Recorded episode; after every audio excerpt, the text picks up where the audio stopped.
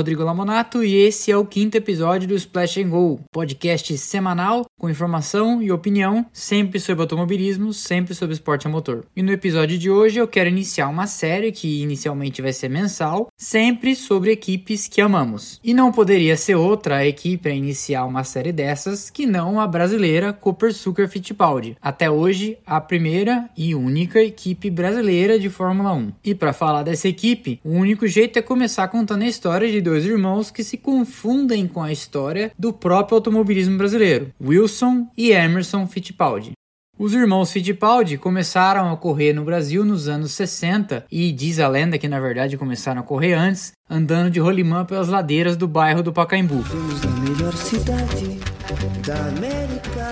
Mas correr para valer, com carros, trocando marcha e tudo mais, eles começaram nos anos 60. Naquela época era comum que os pilotos corressem várias categorias ao mesmo tempo, tendo como principal prova do automobilismo brasileiro as mil milhas disputadas em Interlagos todos os anos. Os irmãos Fittipaldi, e essa é a razão de ser desse episódio, claro, sempre tiveram um DNA de construtores. Na época que eles corriam no Brasil, ficou famoso o protótipo Fit Porsche, desenvolvido por eles em cima da base de carroceria da Porsche e que baixou em 15 segundos o tempo de volta do então protótipo mais rápido que já tinha dado uma volta em Interlagos. Mesmo naquela época e mesmo num autódromo que tinha quase 8 8 km de extensão, 15 segundos é uma semana. Com o surgimento da categoria Fórmula V no Brasil, ou Fórmula V, os Fittipaldi começaram a projetar e construir protótipos que eles mesmos corriam e tinham alguns clientes. Isso deu a eles uma excelente condição de suporte financeiro. E no fim foi isso que possibilitou que eles pudessem ousar voos mais altos, indo para a Europa para disputar as principais categorias da época. O combinado então é que o Emerson ia na frente, como foi, e começou a correr na Fórmula Ford em 69, e logo depois acabou subindo para a Fórmula 3 britânica, onde acabou chamando a atenção do lendário Colin Chapman, fundador da Lotus. Daí por diante, a trajetória do Emerson é história, a gente sabe. Disputou temporadas de 70, o final, 71, 72, 73 pela Lotus, vindo a ser campeão em 72, com diversas disputas homéricas com Jack Stewart, e se transferiu para a McLaren em 74, sendo campeão naquele ano e vice-campeão em 75. Mas a carreira do Emerson ia dar uma guinada no final de 75.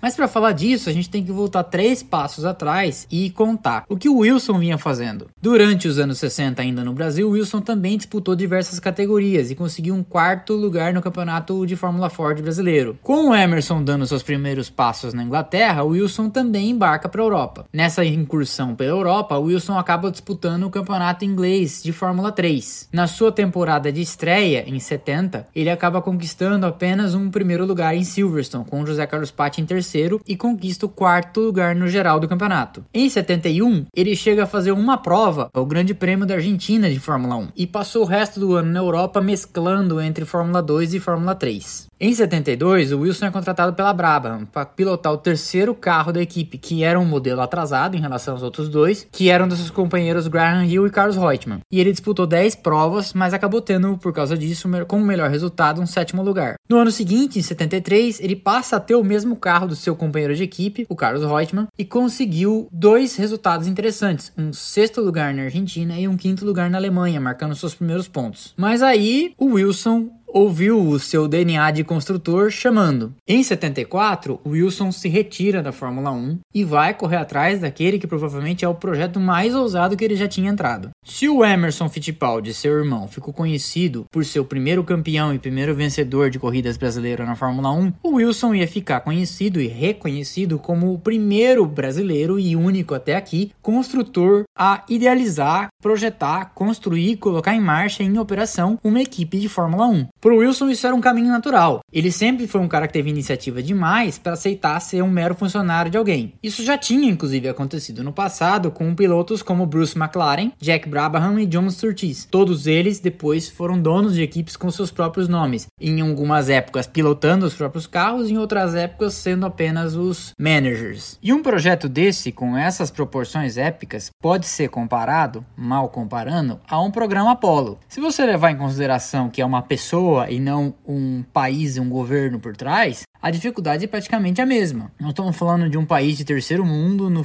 começo da década de 70, sem mão de obra especializada, com uma indústria ainda em desenvolvimento e longe dos mercados onde você consegue os profissionais para fazer esse negócio funcionar. Não é à toa que se você olhar no mapa, você vai ver que até hoje as principais equipes inglesas da Fórmula 1 estão situadas todas ali num raio de 200 km. É o que eles costumam chamar de Vale do Automobilismo, igual o Vale do Silício. Até a Renault, que em tese é francesa, tem a sua fábrica em Anston, também na Inglaterra. E esse projeto grandioso tinha tudo a ver com o Brasil da época, o Brasil Grande, projetado pela ditadura militar nas mãos do seu presidente de então, Ernesto Geisel. É só lembrar que projetos desse porte, como a Ponte Rio-Niterói, a Hidrelétrica de Itaipu, a Transamazônica e uma série de outras grandes iniciativas de infraestrutura, são da época.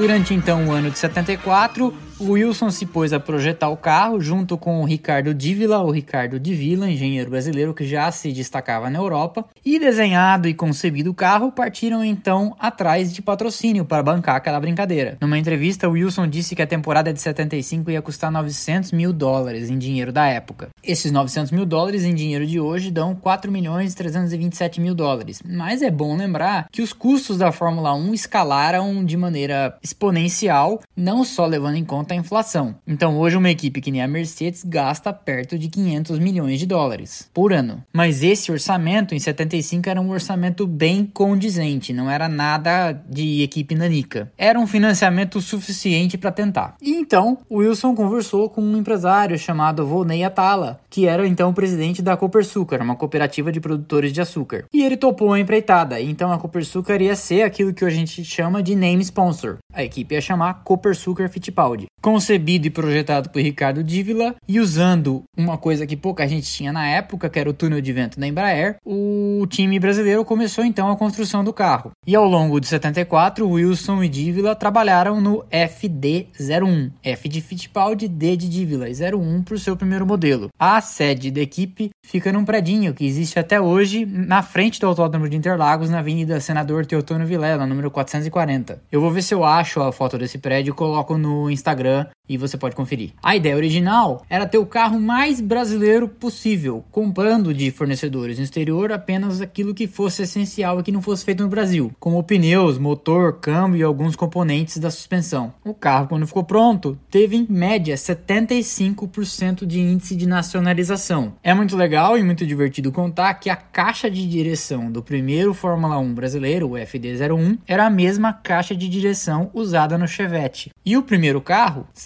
lindíssimo, com linhas super modernas e arrojadas para o seu tempo. Tinha uma proposta de ser muito baixo, com pouca área frontal e grande perfuração aerodinâmica, uma vez que na época a maioria das pistas eram pistas de alta velocidade, então valia a pena apostar em grande perfuração aerodinâmica. Muito cedo, o FD01 já contou com propostas que depois foram incorporadas pela equipe. Por exemplo, é comum ver no começo dos anos 70 os carros usando um motor descoberto, sem tampa. A equipe apostou então numa, num projeto com tampa, usando aquela tomada de ar por cima da cabeça do piloto que forçava o fluxo de oxigênio que vinha do carro em deslocamento para dentro do motor aquilo refrigerava e dava ar para o motor respirar. Muitas outras equipes não usavam isso e achavam que aquilo prejudicaria justamente a refrigeração. Quando eles começaram a usar isso e as outras equipes perceberam que funcionava, hum, você vai ver que nos anos seguintes todo mundo começa a copiar. E isso é uma coisa que perdura até hoje, os motores usam tampa. A suspensão também era toda ela interna, escondida dentro da carenagem. Você também vai ver que os competidores da época usavam imensas molas e amortecedores para fora do carro. Então era, era bonito de ver que toda a suspensão, além de estar para dentro, dentro, que esteticamente ajuda, estava fora do, da circulação de ar, então isso ajudava aerodinamicamente o carro. O FD-01 ficou pronto e foi apresentado em Brasília por o presidente general Ernesto Geisel em 16 de outubro de 75. Pronto e apresentado o carro, estava na hora de testar. E de cara, como em todo projeto, uma série de modificações foram necessárias. Algumas das propostas do Dívila foram muito ousadas ou muito otimistas, e ele teve que deslocar uma outra coisa de lugar porque não estava funcionando, como por exemplo os radiadores, que ele propôs que fossem na traseira para diminuir a superfície do carro e deixar o carro mais esguio. E no fim isso não funcionava, o carro começou a ter problemas de superaquecimento. Então ele teve que voltar para uma solução mais convencional e instalar os radiadores na lateral. Depois de uma bateria de testes Interlagos, era a hora da primeira corrida, a etapa de estreia do Campeonato 75 que foi disputada em Buenos Aires, na Argentina. E ali já ficou claro que o buraco era bem mais embaixo e que eles iam ter que ralar bastante para chegar no nível da competição. Uma coisa é você estar a 150 metros do autódromo que você mexe, volta, traz oficina e tem todos os recursos. Um final de semana de grande prêmio sempre tem horários muito apertados, então se você tem problemas, se você precisa fazer modificações e ajustes, você tem sempre que obedecer a programação dos treinos, da classificação, da corrida, e nem tudo tá tão fácil à mão, afinal de contas você não tá na fábrica. Então a equipe penou um pouco nesse primeiro final de semana, o carro acabou se classificando em último a 4 segundos e meio do penúltimo colocado, mas o objetivo ali ia ser terminar. O Wilson largou e ele vinha conduzindo o carro até que ele teve um problema de suspensão, uma peça se soltou e acabou rodando e batendo. Na, na pancada ocorreu um vazamento e o carro começou a pegar fogo. Os bombeiros lá na Argentina correram, conseguiram apagar, mas é bom lembrar que o Emerson na época corria de McLaren e é engraçado ouvir o Wilson contando numa entrevista que o Emerson passou na volta seguinte devagar, quase parando porque viu o carro da Cooper Sucker, que era muito característico, com prata e aquele beija-flor estilizado na lateral. Então o Emerson passou devagarzinho e o Wilson conta que fez questão de ficar em pé ao lado do carro para que o Emerson visse que o piloto tinha saído e que estava bem. Aí o Emerson percebeu e seguiu adiante e continuou na prova a toda velocidade. Começou então um drama, porque a equipe tinha que aprontar um carro novo em menos de uma semana para a estreia da equipe brasileira no Brasil. Os mecânicos da Cooper Sucker contam no documentário que a Globo exibiu e tem disponível no YouTube, é só procurar, que eles trabalharam durante uma semana virados, porque era inconcebível, até por patrocinador, não correr a etapa de Interlagos. Em poucos dias então nascia o FD02, já incorporando algumas das alterações do que eles viram que ia ser necessário no FD01 e pronto para correr no Brasil. Esse Grande Prêmio do Brasil, é bom lembrar, é aquele que é considerado uma das maiores festas que Interlagos já viu, porque em 75 o José Carlos Patti ganhou de Brabham, a Brabham lindíssima BT44 com a pintura da Martini, com o Emerson de McLaren em segundo e o Wilson chega ao final e conclui em 13º lugar com o um carro brasileiro. No todo do ano de 75 foi uma temporada difícil, também não dava para esperar algo diferente no primeiro ano.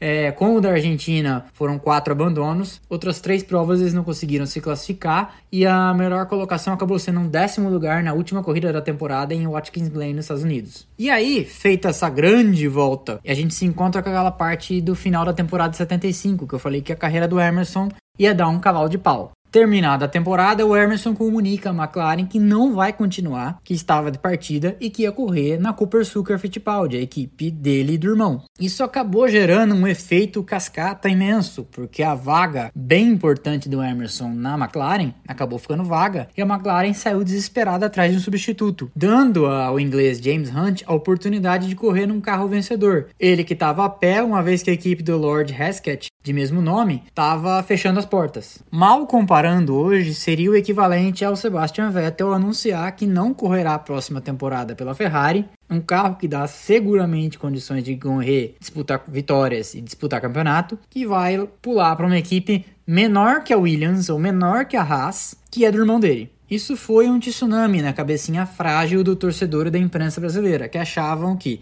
se o bicampeão deixou a McLaren para vir correr numa equipe brasileira, é óbvio que amanhã a gente tem que aguardar uma vitória dele em Interlagos na estreia. E esse foi o clima que perdurou na imprensa e na opinião pública até o fim da trajetória da Cooper Sucker Fittipaldi. Eles sempre foram cobrados por resultados provavelmente irreais de expectativa para uma equipe daquela estrutura e daquele orçamento. E começa então a temporada de 76. Com um carro um pouco mais convencional e com o Emerson ao volante, bicampeão mundial, os resultados começaram a aparecer. Nada muito absurdo, mas três sextos lugares nessa temporada de 76. Aqui um parêntese: é importante lembrar que nessa época e até pouco tempo atrás, só os seis primeiros pontuavam, não os dez como hoje. Então, pontuar numa corrida já era um feito razoável. É importante também lembrar que os carros eram incrivelmente frágeis, então chegar no fim já era bacana. Chegar no fim entre os seis primeiros, então, uau! Ainda nesse ano, o EFD 04 quebrou sete vezes e não se classificou em uma prova. Nessa temporada de 76 também, a equipe brasileira ousou pela primeira vez e alinhou dois carros no grid, dando chance para uma jovem promessa de nome Ingo Hoffman, que acabou chegando em 11 lugar no Brasil, na frente do Emerson, que estava em 13 nessa corrida. O Ingo chegou a disputar mais três provas, tentar se classificar né, para essas três provas e acabou não conseguindo. A equipe termina esse ano com três pontos, ficando em 11 no Mundial de Construtores. Quando chega a 77, a Copersucar sobe de patamar e faz aquele que foi a base provavelmente do seu melhor carro. O time também muda de cores, de prateado para amarelo, sugestão do lendário Sid Mosca. Sid Mosca, para quem não conhece, é o designer de capacetes que tem uma oficina lá perto do autódromo e que fez, entre outros desenhos famosos, o capacete do Senna, o capacete do Emerson e de uma geração de pilotos brasileiros. Ah, meu pai falou, olha, o carro não pode ser prata. E ele criou uma polêmica e, não, mas o é prata, não, não é, o carro tem que ser amarelo. Quando fez o carro amarelo que viram daí, todo ah, não, é, tá certo. Mas realmente o carro ficou mais. A equipe também dá mais um passo em direção a se profissionalizar e inicia uma operação na Inglaterra. Ainda mantinha uma oficina no Brasil, ainda fazia muita coisa no Brasil, mas passa a ter uma base na Inglaterra, na cidade de Reading. E fazia mesmo todo sentido. Tá no meio desse mercado de profissionais e fornecedores a 100 km de todo mundo não a 9 mil. Em 77, o Emerson consegue 3 quartos lugares e um quinto, e soma 11 pontos, cravando o nono lugar entre os construtores. O Ingo corre duas provas, acaba abandonando na Argentina, mas termina em sétimo no Brasil. Em 78, vem então uma evolução do F5, o F5A, e a equipe tem aquele que provavelmente o seu melhor ano. O Emerson estreia na Argentina com o nono lugar, e no Brasil, na inauguração do Autódromo de Jacarepaguá, consegue um segundo lugar, numa festa incrível no Autódromo do Rio de Janeiro. Momentos de grande expectativa, tensão nervosa no box de Emerson Fittipaldi, público de pé aplaudindo o brasileiro. Lá vem Emerson. Vai para o pódio desta vez. Segundo colocado, Emerson Fittipaldi. Uma festa incrível. Nesse ano, o Emerson consegue marcar ainda mais dois quartos, dois quintos e um sexto lugar, contabilizando 17 pontos, ficando em sétimo no campeonato de construtores, com um carro só. E esse sétimo lugar no campeonato de construtores não tinha como não ser animador, afinal de contas na frente só tinha gente grande, Lotus, Ferrari, Brabham, Tyrrell, Wolf e Ligier, gente escolada que estava no negócio fazer bastante tempo. E atrás, também gente grande, McLaren e Williams nesse ano, por exemplo, atrás da Copersucar nos pontos. Buscando então se estabelecer na turminha da frente, a Copersucar contrata um engenheiro chamado Ralph Bellamy, que tinha passagem pela Lotus e era tido como o cara que Colin Chapman não deixava criar. Cercado de muita expectativa, ele vem então para tentar entrar na briga da frente e projeta o carro mais ousado da Copersucar Fittipaldi até então, o F6. Ele tinha linhas super modernas e arrojadas para seu tempo. E logo num shakedown inicial em Interlagos, o Emerson saiu à pista, deu algumas voltas e voltou falando pro engenheiro que o carro era imprevisível, que saía de frente em horas, saía de traseira e tinha hora que parecia que queria jogá-lo no muro. O engenheiro Ralph Bellamy vem na lateral do cockpit, chamado pelo Emerson, ouve essa devolutiva e responde que o Emerson ia ter que se acostumar a pilotar os carros asa, que esse era o início do conceito de efeito solo na Fórmula 1. O Emerson, então, valendo-se aí da prerrogativa de não ser só piloto, mas também dono, irmão do diretor da equipe, virou e disse: Você nunca mais me diga como eu devo pilotar um carro de corrida. O F6 tinha sérios problemas estruturais e não tinha rigidez suficiente no chassi. Um carro sem rigidez tende a torcer nas curvas. Se você olhar uma curva numa pista, você vai perceber que o asfalto é inclinado, tem cambagem negativa, cambagem positiva. Muitas das vezes uma parte do carro está numa inclinação e a, e a outra parte está em outra. Se o carro torce e cede a essas inclinações, ele tende a ter reações imprevisíveis. Fazendo aqui uma analogia, um entendimento bem simplificado da coisa. Tudo que um piloto não quer para ser rápido é um carro imprevisível. Piloto experiente não precisa de muitas voltas para saber quando o carro nasceu mal ou quando o carro nasceu bem. Eles nunca vão dizer que o carro é ruim numa entrevista pós-treino, mas em pré-temporada, em testes de inverno, é sempre possível ler nas entrelinhas quem está confiante e quem está coçando a cabeça.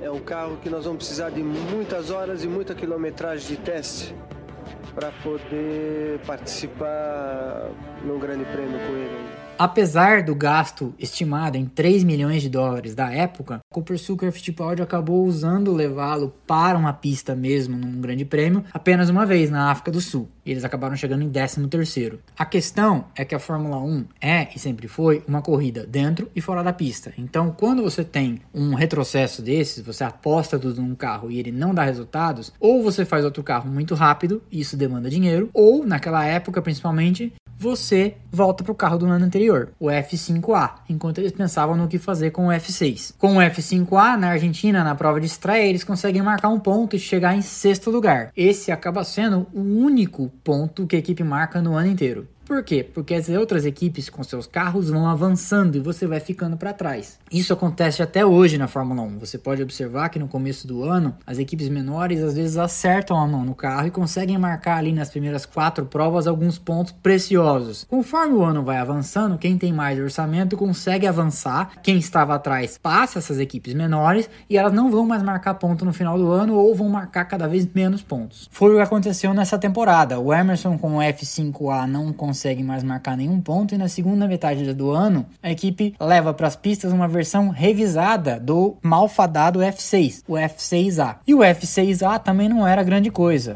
De seis provas que foram disputadas com esse modelo, o Emerson abandona três e termina três. E as três que ele termina, ele termina com um sétimo e dois oitavos lugares. Nas duas últimas corridas da, do ano, a equipe ainda leva uma nova jovem promessa brasileira, Alex Dias Ribeiro, para tentar a chance de disputar as duas provas do Canadá e dos Estados Unidos. Mas o Alex acaba não conseguindo se classificar. Em 80, a Fittipaldi compra o espólio da equipe Wolf e com ela herda o contrato de uma jovem estrela chamada Keck Rosberg, finlandês. A intensa campanha de chacota que a imprensa brasileira fez acabou desgastando o relacionamento com a Copersucar, que acabou pedindo para sair e cortou o patrocínio com a equipe brasileira. O Wilson e o Emerson então tiveram que sair correndo atrás de outro patrocinador e conseguiram bater nas portas da cervejaria Skoll, que passou a estampar seu logo e sua marca nos carros e o carro continuou amarelo. A equipe então contrata um engenheiro chamado Harvey Postenflate. O carro bem nascido acaba dando certo e a equipe consegue dois pódios na primeira metade da temporada. Um terceiro lugar com Rosberg na Argentina e um terceiro lugar com Emerson nos Estados Unidos. Essa corrida marcou também a primeira vitória do Nelson Piquet pela Brabham e meio que foi uma passagem do cetro do Emerson para o Piquet, porque o Emerson nunca mais subiria ao pódio e ali marcou a primeira vitória do Nelson. A partir do meio do ano, eles trocam de carro do F7 para o F8 e conseguem mais pontos, com Rosberg marcando um quinto lugar na Itália. Ao final, foi um ano de retomada e com 11 pontos marcados, eles asseguram o oitavo posto dos construtores, que não foi o seu melhor, mas foi alguma coisa melhor do que o ano anterior com o malfadado F6, F6A e o defasado F5A. Mas em 80, uma virada importante aconteceu. Dividindo a equipe com Keck Rosberg, o Emerson, que ainda era rápido, começou a tomar tempo do Rosberg em classificação. Eu fui pesquisar para levantar os dados. De um total de 14 corridas, o Emerson ficou na frente do Rosberg em 4 e o Rosberg ficou na frente do Emerson em 10. Isso pode ter contribuído, e isso é só uma especulação, para a decisão do Emerson de se aposentar. Em 81 não correr mais nem pela sua equipe, nem pela equipe de ninguém. Em 81 então a equipe vem com uma evolução do F8 e nos carros ao volante Keck Rosberg e mais uma promessa brasileira, Chico Serra. Foi um ano difícil, que eles não marcaram nenhum ponto e o melhor resultado foi um sétimo lugar obtido pelo Serra na Argentina. Foi também uma temporada de muitas quebras e abandonos, e o time sem marcar pontos cai de oitavo nos construtores para décimo quarto. Quando chega 82, a equipe perde o patrocínio da Skoll e entra naquela que foi sua última temporada. Os resultados financeiros ruins e a perda do patrocínio fizeram com que o Wilson não quisesse mais correr, mas o Emerson insistiu e eles acabaram embarcando para a temporada de 82. Eles voltam a correr com apenas um carro e o Chico Serra ainda consegue arrancar um heróico ponto marcando um sexto lugar na Bélgica.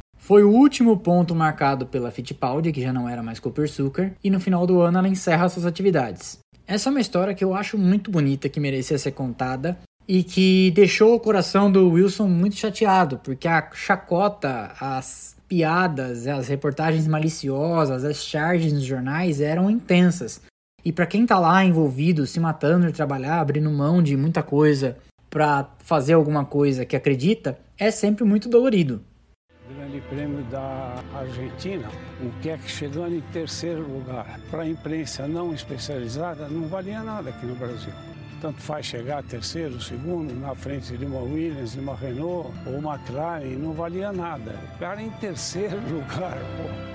Ao final de oito temporadas, a equipe Fittipaldi marcou 44 pontos, mais do que muitas equipes que duraram mais tempo chegaram a marcar em toda a sua história. Em alguns dos anos ficou na frente nos construtores da Williams, em alguns anos ficou na frente da McLaren e teve um ano até que ficou na frente da Ferrari. Nada mal por uma equipe vinda de um país que não tem tradição de ser construtor na mais alta categoria do automobilismo mundial. Ao final, Emerson foi para os Estados Unidos correr na Indy, onde foi campeão e venceu as 500 milhas duas vezes. E o Wilson foi cuidar da carreira do Christian, que chegou na Fórmula 1, correu um bom tempo na Indy e depois fez uma imensa carreira no esporte protótipo e endurance dos Estados Unidos. Recentemente, o Wilson levou o FD01 à pista em Interlagos mais uma vez, depois que o carro passou por um processo de restauração, depois de um dos chassis ter sido encontrado no fundo de uma oficina abandonado em Interlagos.